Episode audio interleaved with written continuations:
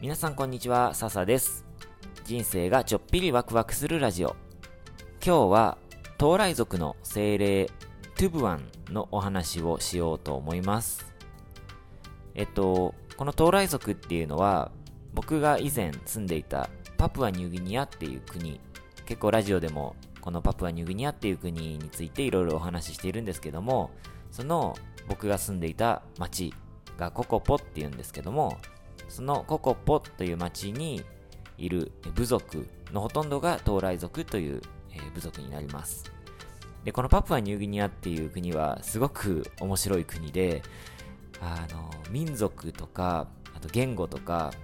文化がすごく豊かで、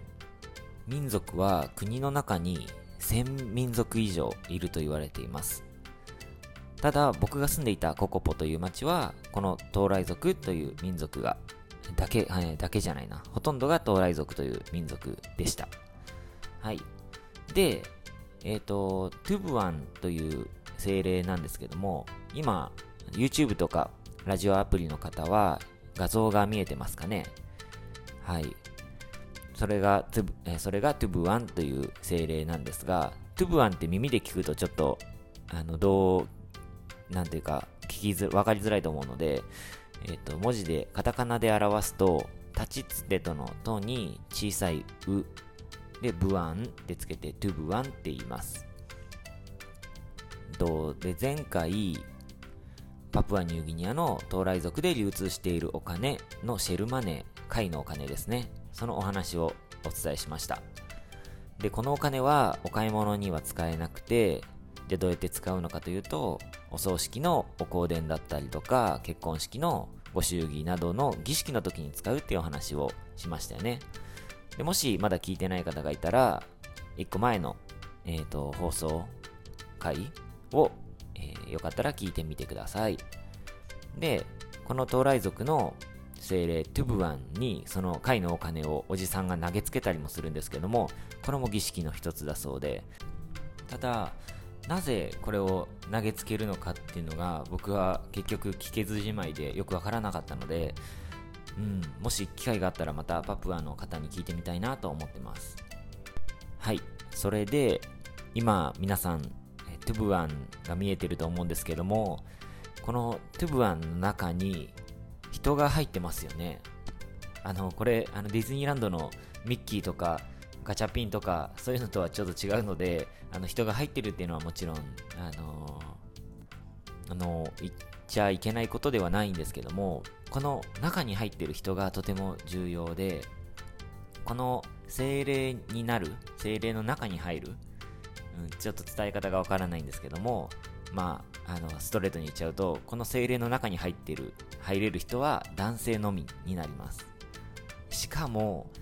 あの、山の中にある聖なる場所がありまして、そこで山ごもりをして、何日も何日も山ごもりをして、それをもう数回繰り返すような儀式が何段階もあって、でそれを全てクリアした方だけが精霊を体に宿せるっていうようなそんなルールがあります。そう。でそのでそのトゥブワンという精霊はこの地域のココポのお祭りでは必ず出てきます。毎年7月にマスクフェスティバルっていうお祭りがあるんですけどもこれがココポの町最大のお祭りなんですね。で通常は普通にこのトゥブワンがやってきてと儀式とかお祭りの時にあの普通に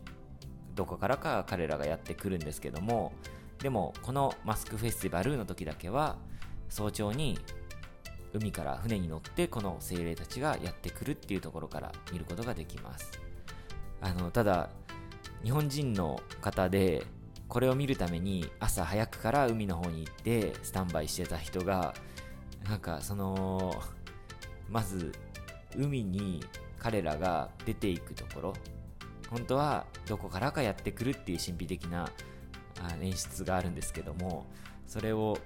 うんと、岸から海の浜辺からまずボートを出して海の、あの沖の方に行くっていうところを見ちゃった日本人の方がいて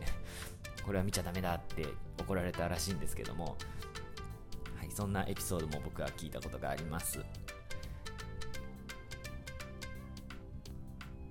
でお祭り中っていうのはさっき話したようにこの貝のお金のシェルマネーをトゥブアンに投げつけるっていう儀式ももちろ見られますし、あのそれ以外にも、ココポの町の学校とか地域のグループとか、あとは女性のグループなんかが伝統ダンスや歌などにステージの上で出場したりもします。これは本当にあのとっても面白いお祭りで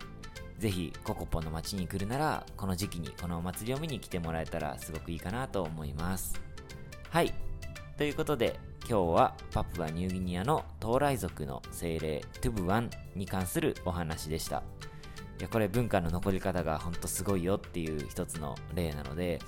あの他にもパプアニューギニアにはいろいろな民族がいていろいろなお祭りがあってすごく面白い国なのでぜひ皆さん来てみてください。